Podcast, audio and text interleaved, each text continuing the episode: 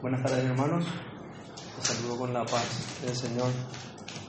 Les invito a que me acompañen en el libro de Éxodo, ya que se pongan un momento también para leer Éxodo capítulo 20. Éxodo capítulo 20. Vamos a estar estudiando, siguiendo con nuestro estudio de los diez mandamientos. El versículo 14. No cometerás adulterio. Es la palabra de Dios. Que Dios la bendiga en esta tarde. Tomen asiento, hermanos.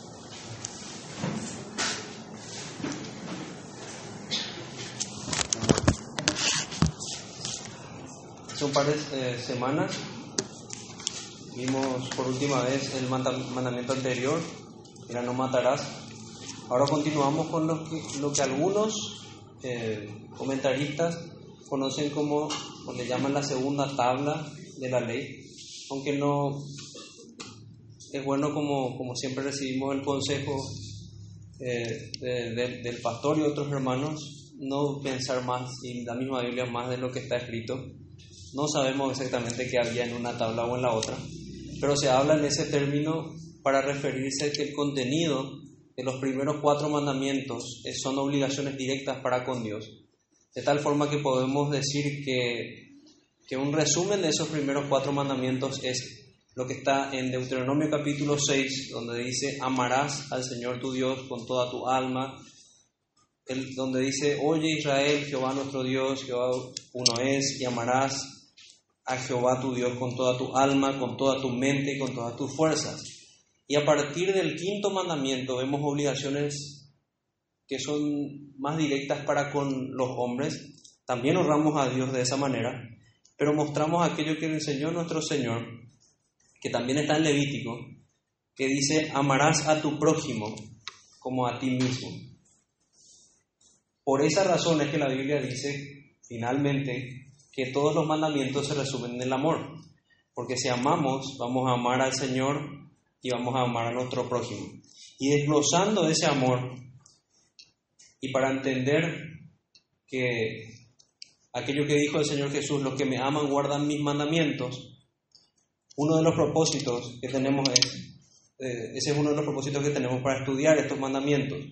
Y otro muy importante para este tiempo que también queremos enseñar el Evangelio es que todos los mandamientos, al llevarnos a la condenación que conlleva su infringirlos, nos llevan a Cristo, nos llevan a una necesidad urgente del Salvador. Quiero empezar con una pregunta, en realidad podrían ponerle como título eh, no cometerás adulterio, que es el séptimo mandamiento. Pero, me gustó también hacer una pregunta que, que nos lleva a pensar en lo que protege el mandamiento. ¿Amas la impureza que daña tu mente, tu reputación y tu cuerpo? Para hacernos una pregunta al corazón. Si amas la impureza que daña tu mente, tu reputación y tu cuerpo. Y vamos a ver de alguna manera cómo infringir este mandamiento, ir en contra de lo que Dios nos manda a obedecer, va en contra de la salud de nuestra mente, de la reputación del hombre y va en contra también de nuestros propios cuerpos. Vayamos eh, subrayando un poco esto que decíamos, el propósito de la ley, para que no veamos de ninguna manera la ley como, un medio para ser agradables al Señor o para ser justificados, dice Romanos capítulo 2, versículo 15, mostrando la obra de la ley escrita en sus corazones, dando testimonio a su conciencia y acusándoles y defendiéndoles sus razonamientos. Salmos 37.3 dice, la ley de su Dios está en su corazón, por tanto sus pies no resbalarán un propósito de santificación también en la palabra, en la ley. Jeremías 31, 33 dice, pero este es el pacto que haré con la casa de Israel después de aquellos días, dice Jehová, daré mi ley en su mente y la escribiré en su corazón, y no seré a ellos por Dios, y ellos me serán por pueblo. De esa manera podemos amar a Cristo, solamente si el Espíritu Santo hace esa obra de colocar su ley y hace que amemos su ley.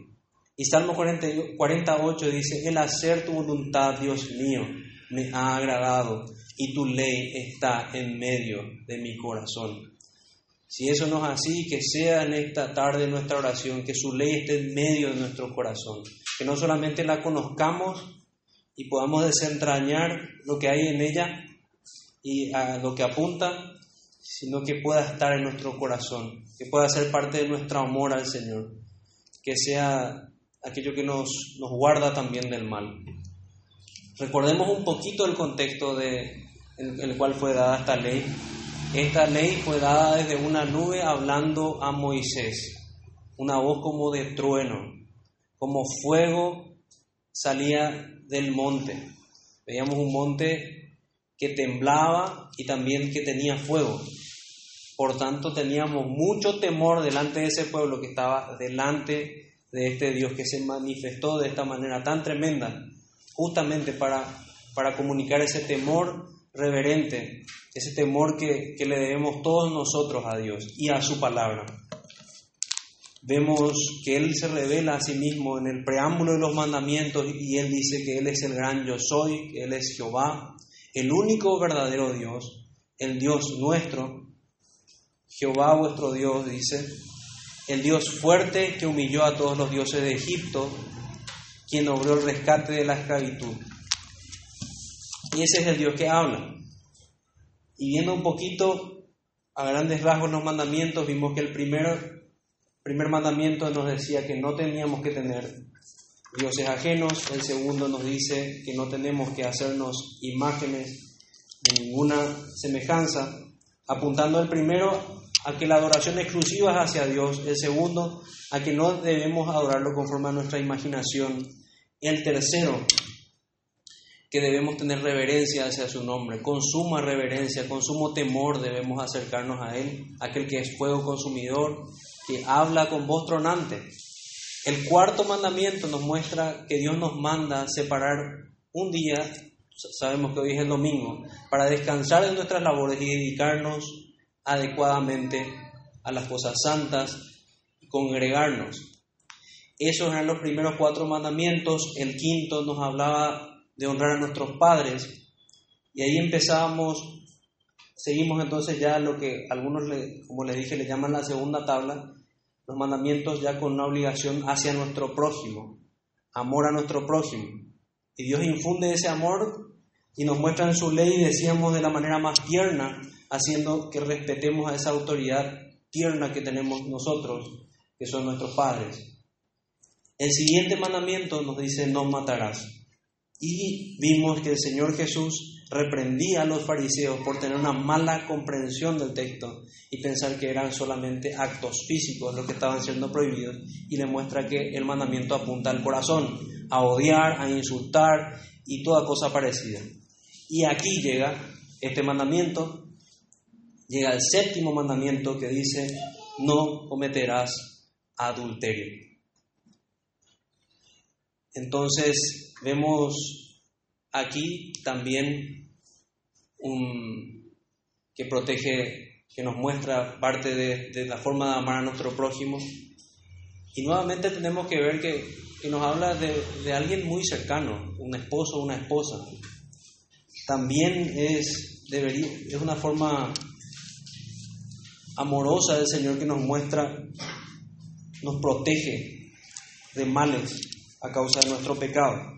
Y vayamos entonces a, desmenuzar un poco lo que dice Éxodo capítulo 20, versículo 14. No cometerás adulterio. Como los anteriores, los mandamientos, los elementos que tenemos aquí son prohibiciones. Tenemos expresada, expresado nuevamente este mandamiento en forma de prohibición, siempre en segunda persona, como hablábamos en otros mandamientos, que nos dice de manera muy particular, y eso no tenemos que olvidar, no, decir, no, no, este mandamiento no me incumbe a mí. Si fuese así, Dios no estaría hablando en esta segunda persona del singular. Dios dice tú, eso, eso recalcábamos siempre, habla a cada uno, de manera tal que cada uno debe prestar especial atención a la observancia de este mandamiento, tanto como los demás. Cuando vemos no, esto nos recuerda que no debemos ser como niños malcriados. Debemos prestar atención especial a la prohibición buena y amorosa de nuestro Padre Dios, bueno y santo. Un no de un padre, esa es la analogía que vemos, podemos hacer, es un no bueno, porque el Padre desea lo bueno. Y cuando Dios nos prohíbe esto, está protegiendo nuestra alma. veamos un poco lo que la palabra que aparece allí es cometer. El significado de cometer es caer o incurrir en una culpa, hierro o falta. Caer o incurrir en una culpa o hierro o falta. Yendo al significado de adulterio, que probablemente todos lo conocen, es relación, la relación sexual voluntaria entre una persona casada y otra que no sea su cónyuge. Veamos entonces, viendo esos significados, cuáles son las inferencias a las que podemos llegar con esa simple oración, que hay una prohibición de Dios que consiste en no caer o incurrir, incurrir significa justamente caer en una falta, cometerla, por eso que decimos incurrir en un delito. Y vamos a llegar a ver que es así de grave como un delito, que consiste en no caer o incurrir, la prohibición entonces no caer o incurrir en algo reprochable, en un hierro, en un error, en una falta, y añadiéndole a lo que dice el diccionario, en un pecado, en el desagrado de Dios, en una desobediencia a Dios y a su ley, aquel a quien es el Rey y Señor de todo, quien nos creó.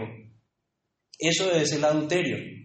¿Y cuál es el delito, el hierro en sí? Que habíamos visto la, la definición. ¿Cuál es el pecado que vemos acá? El pecado es la relación sexual voluntaria entre una persona casada y otra que no sea su cónyuge.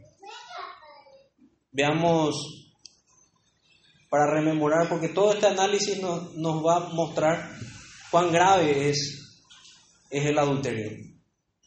Que habla de personas casadas, la persona casada es la persona que ha contraído matrimonio. ¿El matrimonio qué es? Y ahí vemos, podemos llegar ya a la conclusión de que este mandamiento está protegiendo aquella institución establecida por Dios ya, ya en el Génesis, la cual es el matrimonio y protege la pureza de la relación sexual que Él la estableció para el marco del matrimonio. Protege el matrimonio y qué es el matrimonio. Son preguntas, parecen muy sencillas, de qué estás hablando, pero muchas veces no sabemos cómo contestar. El matrimonio, podemos definirlo de manera rápida, es un pacto de compañía. Muchas veces la Biblia se refiere no dejes a, tu compañera o la, compañera de tu juventud o personas que han incurrido en ese pecado. Es una compañía, una compañía que implica intimidad. De eso se trata el matrimonio. Es un pacto de compañía que, si vemos a lo largo de la Biblia, tiene tres propósitos en sí, eh, santos, por los cuales Dios lo estableció, que están en su propia palabra. Primeramente, lo que vemos en Génesis, que dice que Dios creó a la mujer para que el hombre no esté solo. Vemos allí nuevamente la necesidad de compañía que Dios suple allí. Vemos también que el apóstol Pablo habla a los corintios y dice que, que cada uno tenga su propia mujer para no estar cayendo en pecado, para no estarse quemando. Entonces la, pureza es una de las cosas también que está detrás de eso. Y, lo siguiente que está detrás del matrimonio es la procreación. Dios manda al hombre que, que llene la tierra de hijos, de una descendencia piadosa. Todo esto está en juego con el matrimonio. Si nosotros vamos en contra del modelo de Dios, estaríamos yendo en contra de ese modelo santo de compañía, de ayuda idónea. Quiere decir que necesitamos una ayuda para ir en este caminar hacia rumbo a la patria celestial, como, como le gustaba hablar al, al autor John Bunyan. Y necesitamos una guarda contra el pecado sexual. Y necesitamos, y Dios en un marco santo, protege a los hijos, al fruto de estos, de estos matrimonios en este, en este orden. Dios estableció estos tres propósitos en su palabra. Y en sí, desmenuzando lo que les decía, que es un pacto de compañía, de una manera rápida, para tener también algo que qué es un pacto, por qué es tan serio. Un pacto es una promesa con un juramento. Yo juro que voy a cumplir esta, esta promesa. Dios hizo esto con nosotros también y por eso el matrimonio es, es un reflejo de su relación con su iglesia y es lo que nos muestra también su palabra. Entonces es una promesa con un juramento. Y habiendo dicho esto, veamos, veamos todo lo que está en juego. Si dimensionáramos la formalidad y el porqué de esta formalidad del matrimonio, empezaríamos a entender lo terrible de este pecado y sus terribles consecuencias. Primeramente es una deslealtad terrible. Es lo peor, es la peor de las deslealtades, ya que la cometemos contra la persona más cercana a nosotros en esta tierra. La compañera o compañero dado por Dios. La Biblia dice eso, dice que, que el que haya esposa haya el bien que el esposo o la esposa es un regalo de Dios. Es despreciar aquel regalo, es despreciar aquello que Dios estableció. Es una mentira desleal, añadamos, de las peores mentiras. ¿Cómo vamos a creer a un mentiroso tan desleal, que hizo un juramento tan serio e incumple esta promesa? Todo eso está detrás del matrimonio es lo que vemos en, Proverbios capítulo 5, cuando habla de aquella mujer que dice que dejó el pacto de su juventud, se apartó del pacto de su juventud. Destruye los cimientos de una familia, le priva a la familia de un padre o de una madre, separa al padre o la madre de sus hijos. ¿No es esto acaso una lamentable falta de afecto natural? Nosotros vemos como algo común esto. Pero vemos hombres que se separan, matrimonios que duran nada, o gente que ya ni siquiera piensa en el matrimonio, que es el modelo de Dios. La Biblia en ningún momento habla como, como una virtud el concubinato, sino que más bien establece el matrimonio. No habla como una virtud de la fornicación, que es otra cosa que está implícita, este adulterio es en sí una vileza porque así como el homicidio llena las manos de sangre, el adulterio llena el cuerpo y el corazón de las manchas de este pecado. Es como una lepra espiritual. Por eso la Biblia cuando va a hablar de, un tipo, del peor de los pecados, usa el adulterio. Habla del adulterio del pueblo de Israel, el adulterio espiritual. Es de lo peor. Dios estableció un orden, un solo lugar, una persona para las relaciones sexuales. Este es el matrimonio. Y es lo que dice en Hebreos capítulo 13, honroso sea el matrimonio en todos. Honramos a Dios y si honramos el matrimonio también estamos honrando al Señor. Pero el versículo continúa, dice, pero a los fornicarios, pero a los adúlteros y a los fornicarios los juzgará Dios. Por consiguiente, la prohibición se, extiende a toda vileza sexual, no solo al adulterio, sino también a la fornicación, a los incestos. Fornicación, explico, es la relación de personas que no están casadas unas con, las otras, señalando la palabra al prohibir también esto y al hablar como pecado la fornicación, que solamente estas relaciones tan íntimas deben darse dentro del matrimonio, entre un hombre y una mujer. Hasta nuestras mismas leyes reconocen esto. Reconocen que el matrimonio es la, unión de un hombre y una mujer con fin de hacer vida en común. Los incestos, las zoofilias, y ustedes podrían ver en Levítico capítulo 20 en adelante todo lo que, lo que implica y lo que, lo que implicaba para el pueblo incurrir en alguno de estos, de estos pecados. La respuesta es sencilla. El quebrantamiento de este pecado era la la, respuesta, la consecuencia, el juicio era la muerte. La paga del pecado es la muerte. Esa era la ley civil establecida. Recordemos que lo que estamos estudiando ahora es la ley moral de Dios, lo que está vigente para nosotros. Un resumen de, la ley moral de Dios, de lo que nosotros de la forma que nos, nosotros debemos guardar nuestros corazones. Pero estuvo vigente para el pueblo de Israel un tiempo una ley civil, así como tenemos nuestras leyes, ellos tenían su ley y, Dios mismo la, estableció. Y cada uno de estos pecados merecía la muerte. También tenían leyes ceremoniales que son de otro índole que eran para el templo. Pero igual nos sirve a nosotros observar que esas leyes civiles establecidas por Dios en ese tiempo conllevaban la muerte. Y me gustaría leerles para, para ver un poquito de lo que les hablo en Levítico, capítulo 20.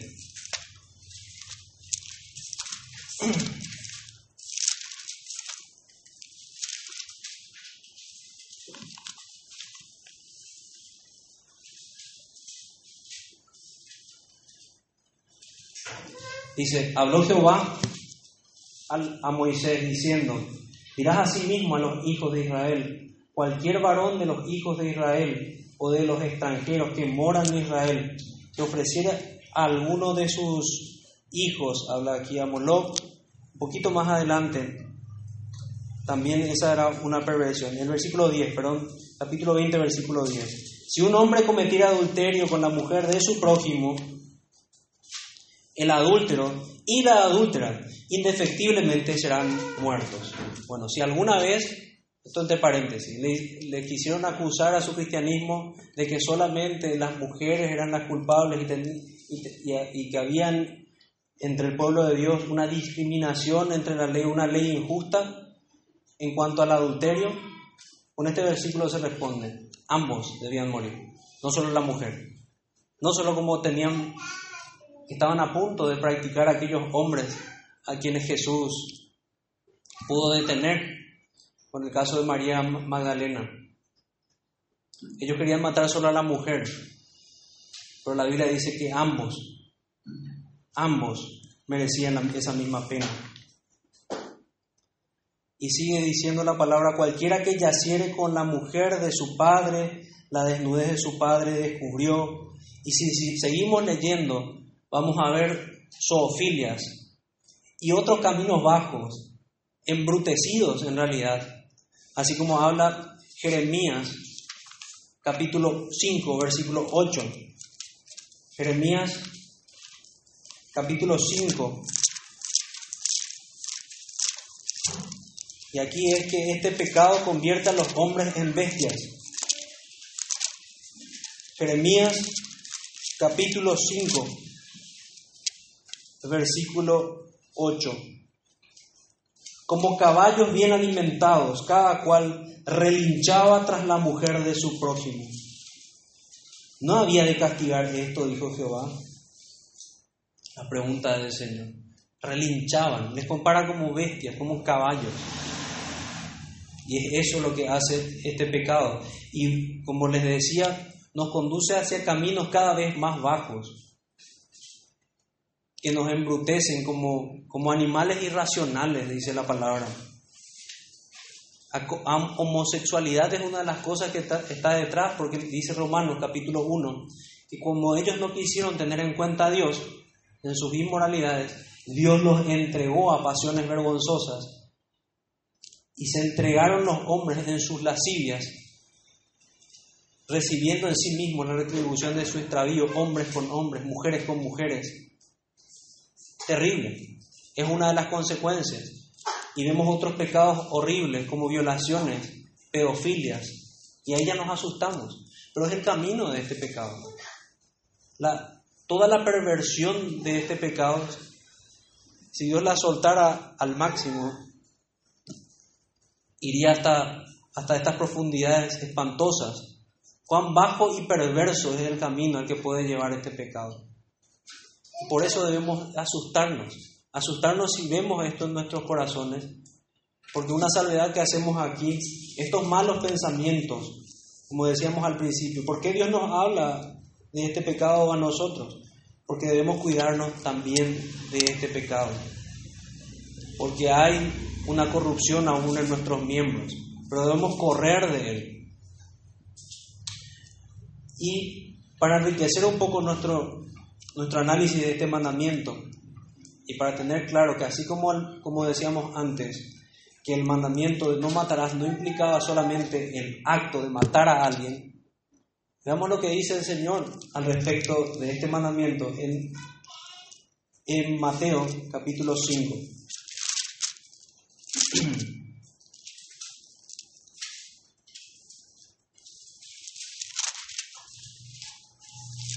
Mateo capítulo 5, versículo 27 en adelante, dice el Señor Jesús.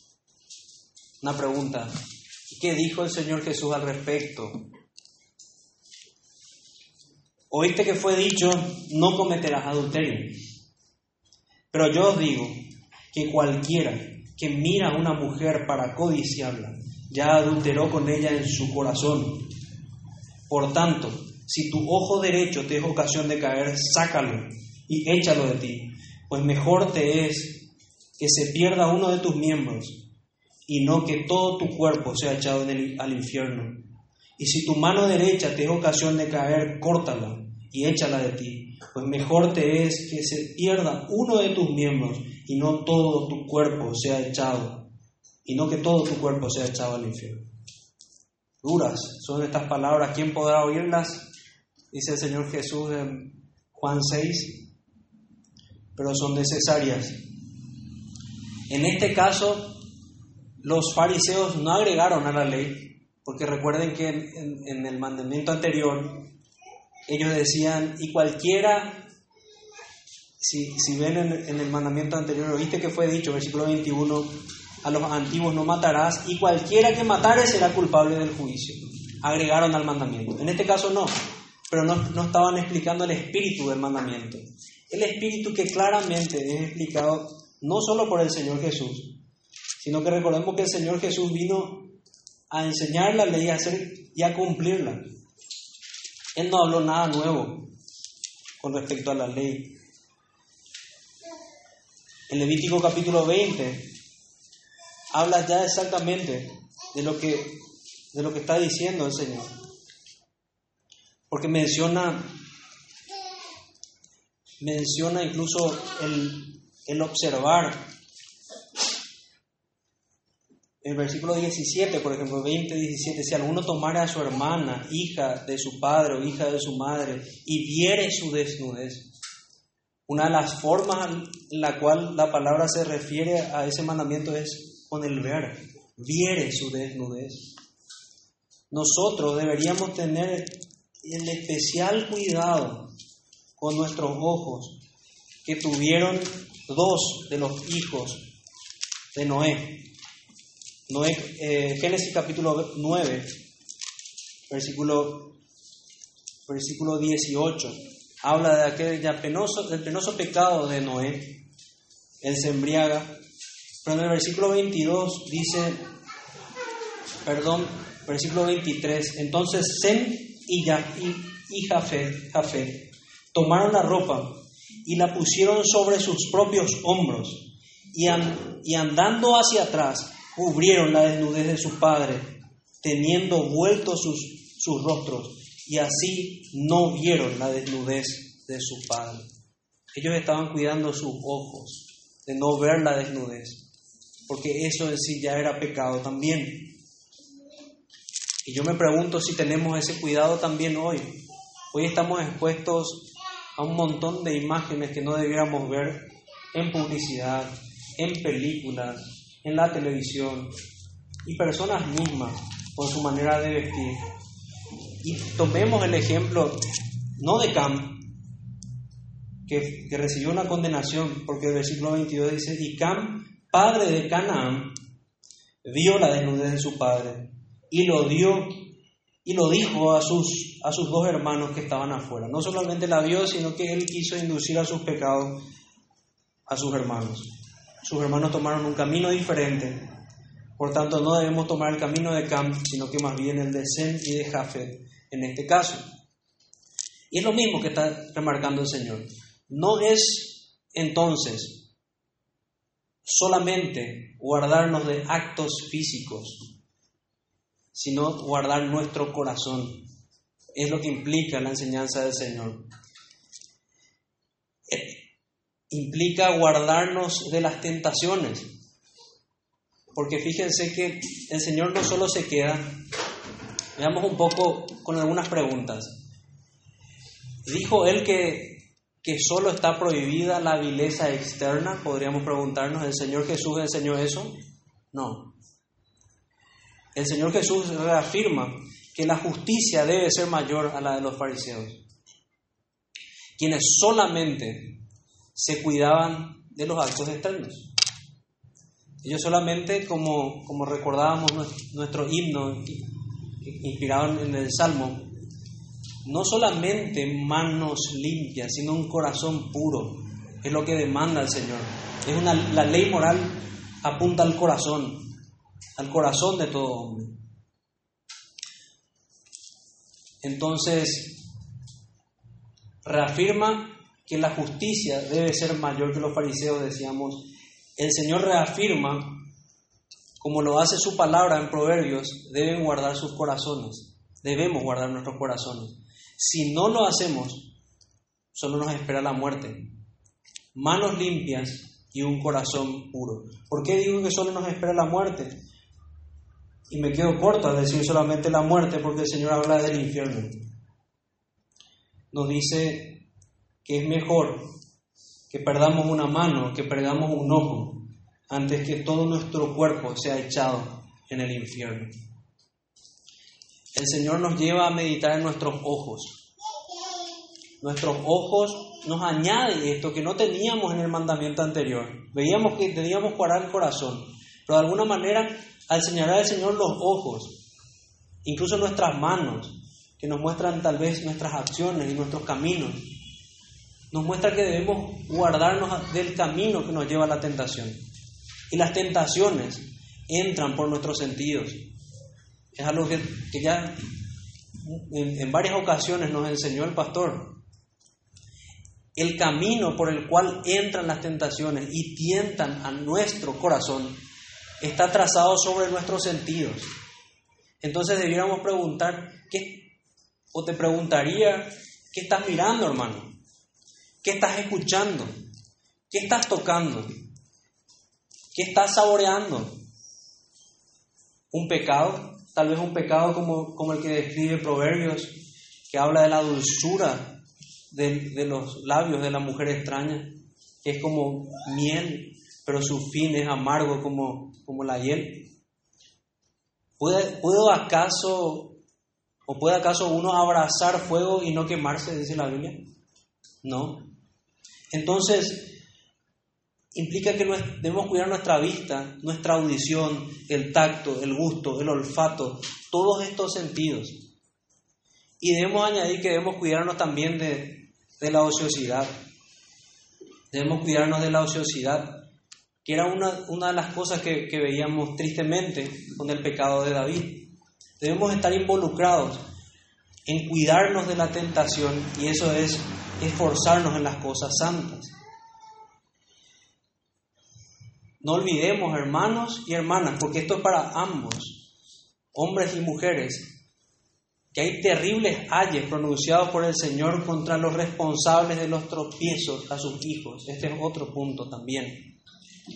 Prestemos atención a nuestra manera de hablar, nuestra manera de caminar, nuestra manera de vestir, a todo comportamiento nuestro, ya que este no debe ser seductor, sino piadoso en toda nuestra manera de, vivir. Y como ejemplo podemos ver ropas muy ceñidas, miradas impropias, lenguaje inapropiado, andar sensual, conducente al coqueteo.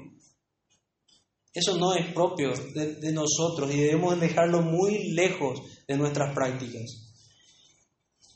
Todo esto implica que si vale más lo que enseñaba el Señor, si nos cuando el Señor nos dice, pero yo os digo que cualquiera que mira a una mujer para codiciarla, ya adulteró con ella en su corazón. y nos habla de esa codicia, de aquello que está en el corazón, que, podemos hablar después, pero el contraste que él hace es, estas personas están deseando más satisfacer los deseos de los ojos, los deseos de la carne, antes que satisfacer al Señor, van a tener su justa retribución. Nosotros debemos entender que el Señor vale más que estos placeres. Porque si no estamos incurriendo en otra forma de idolatría. Y esta idolatría es, este ídolo es nuestro vientre. Y por tanto vemos que lo que enseña el Señor es, y su implicancia, que si vale más una mirada lascivia, que una propensión a deleites carnales, que si vale más saciar el tacto, si vale más el vientre, si vale más saciar nuestra concupiscencia que honrar al Señor y obedecerlo a Él y honrar el matrimonio, no nos queda más que ser condenados. Esa es la conclusión a la que nos lleva el Señor. Por tanto, no podemos tomar esto como una miradita o, como algo pequeño, es algo muy terrible. Y lo que hay detrás de esa mirada es lo que está al principio de la enseñanza del Señor. Porque lo codicia en su corazón. No habla que simplemente la mira o lo mira en el caso de las mujeres, sino que lo codicia. Quiere decir que no hay contentamiento en su corazón. Como cristianos debiéramos ver que en lugar de codicia debiera haber contentamiento, contentamiento cristiano. Un autor puritano decía una extraña joya del cristianismo. Contentos con lo que tenemos, contentos con las bendiciones que Dios nos dio. Si somos solteros, deberíamos comportarnos como lo hizo José, que huyó de la tentación, huyó de ese lugar. No importaba que se haya quedado con su ropa, él corrió de, allí. Y debemos saber que este pecado está tanto en hombres como en mujeres. Porque por un lado vemos y tenemos una esperanza sabiendo que si hay arrepentimiento, el Señor nos perdona. Porque vemos por un lado a María Magdalena, que fue perdonada por el Señor. Y vemos por otro lado a David, que incurrió en un terrible pecado y su codicia fue llevado al extremo y vemos cuánta violencia hay en el pecado, porque a David le llevó este mismo pecado, le llevó al homicidio. Cosa que, que también está detrás del corazón, que debiéramos escudriñarnos. Hay personas que coquetean con malos pensamientos.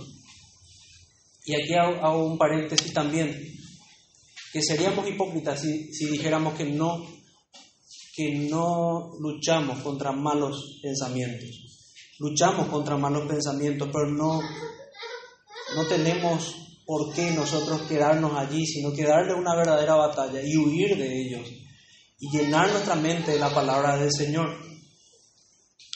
Pero malos pensamientos que, que incluso si los llevan al extremo, para satisfacer su pecado de adulterio, desearían que la mujer que Dios le dio no estuviera. Por tanto, eso se convierte en un homicidio en el corazón. Desea la muerte de su esposa.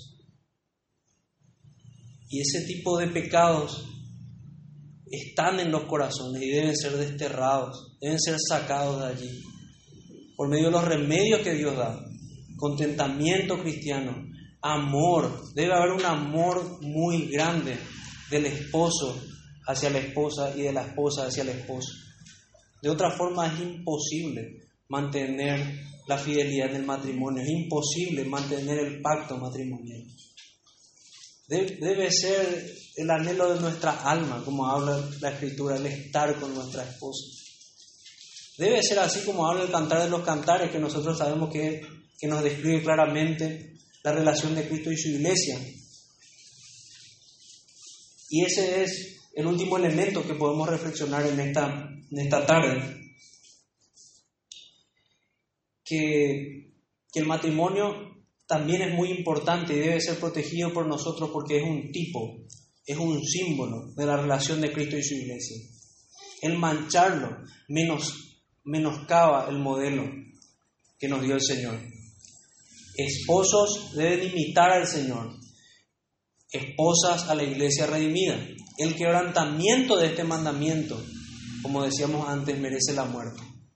Por tanto, vemos que siendo objetivos, y si este mandamiento apunta tan profundo en el corazón, somos culpables delante de Dios y merecemos la muerte, merecemos esa condenación.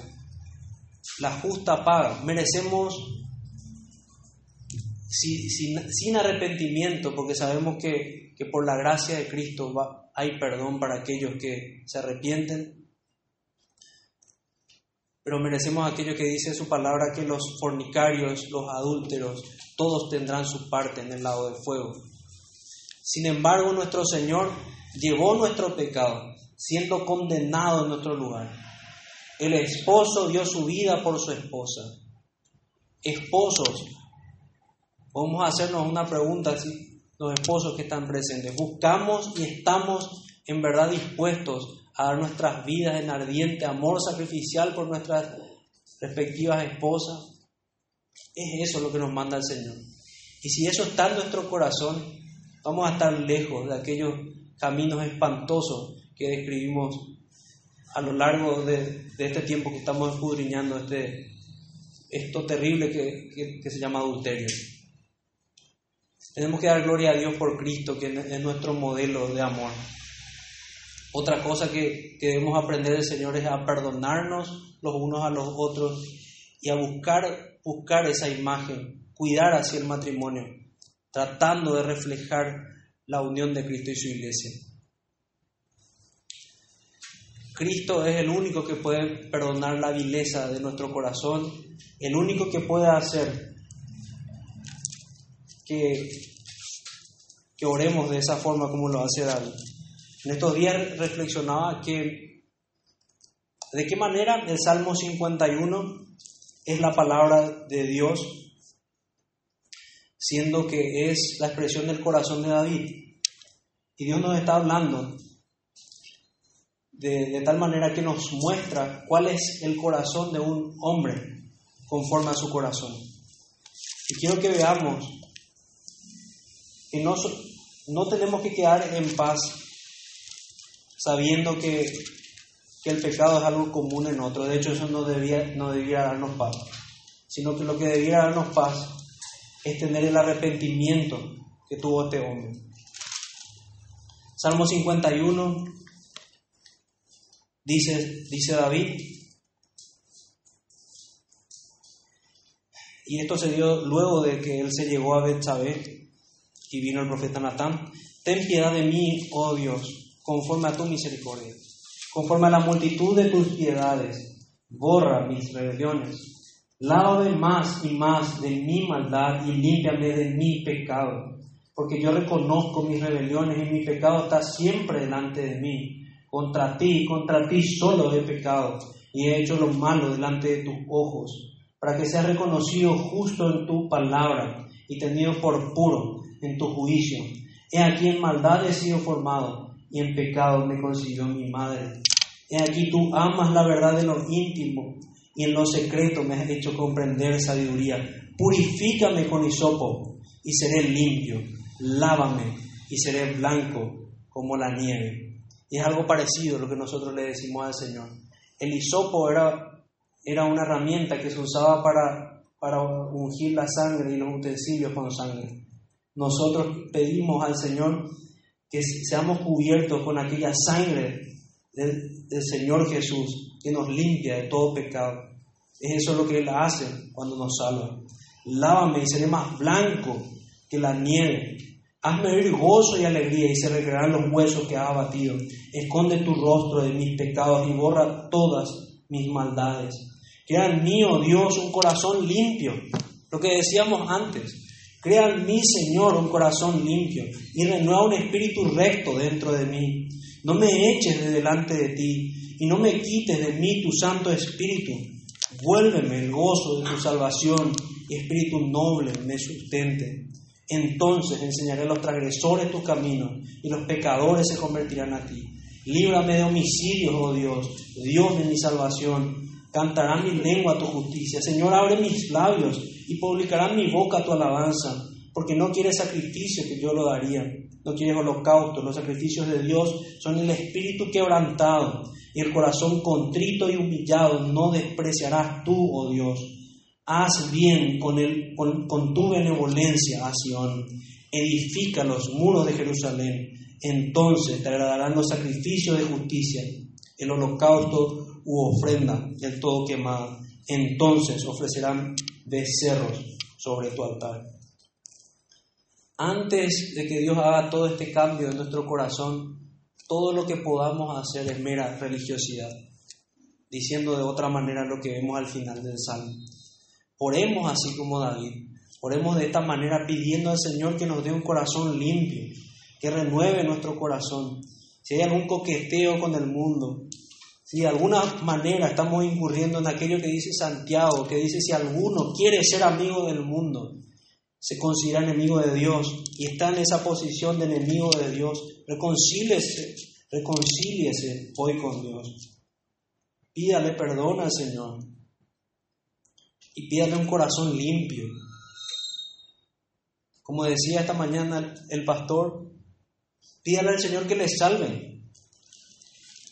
Porque una de las cosas que, que vemos es cometer adulterio, es caer y caer en uno de estos pecados es ir a una fosa terrible. Y si no salimos pronto, va a llegar un momento que la puerta se va a cerrar y vamos a quedar allí hundidos. Usemos los medios de gracia. Démosle guerra a este pecado. Démosle la espalda a el pecado y colocamos, coloquemos nuestro rostro hacia el Señor. Oremos para ser librados de las prácticas miradas, pensamientos de hombres impíos y corruptos, porque esto no es propio. La Biblia dice, estos eran algunos de nosotros, pero ya habéis sido lavados, ya habéis sido limpiados. No debemos volver a, a esos caminos. Entonces, como, como decíamos al principio, daña nuestra mente, daña nuestra reputación, porque en Proverbios dice que aquel hombre que cayó en los lazos de la mujer extraña. Nunca más volverá a tener la misma reputación. Es lo que podemos ver en él. Si leemos Proverbios capítulo 4, 5, 6, nos habla bastante. El libro de Proverbios nos habla bastante de cuidarnos de los caminos de la mujer extraña. Y nuestro cuerpo, porque la Biblia dice que es un pecado contra el cuerpo.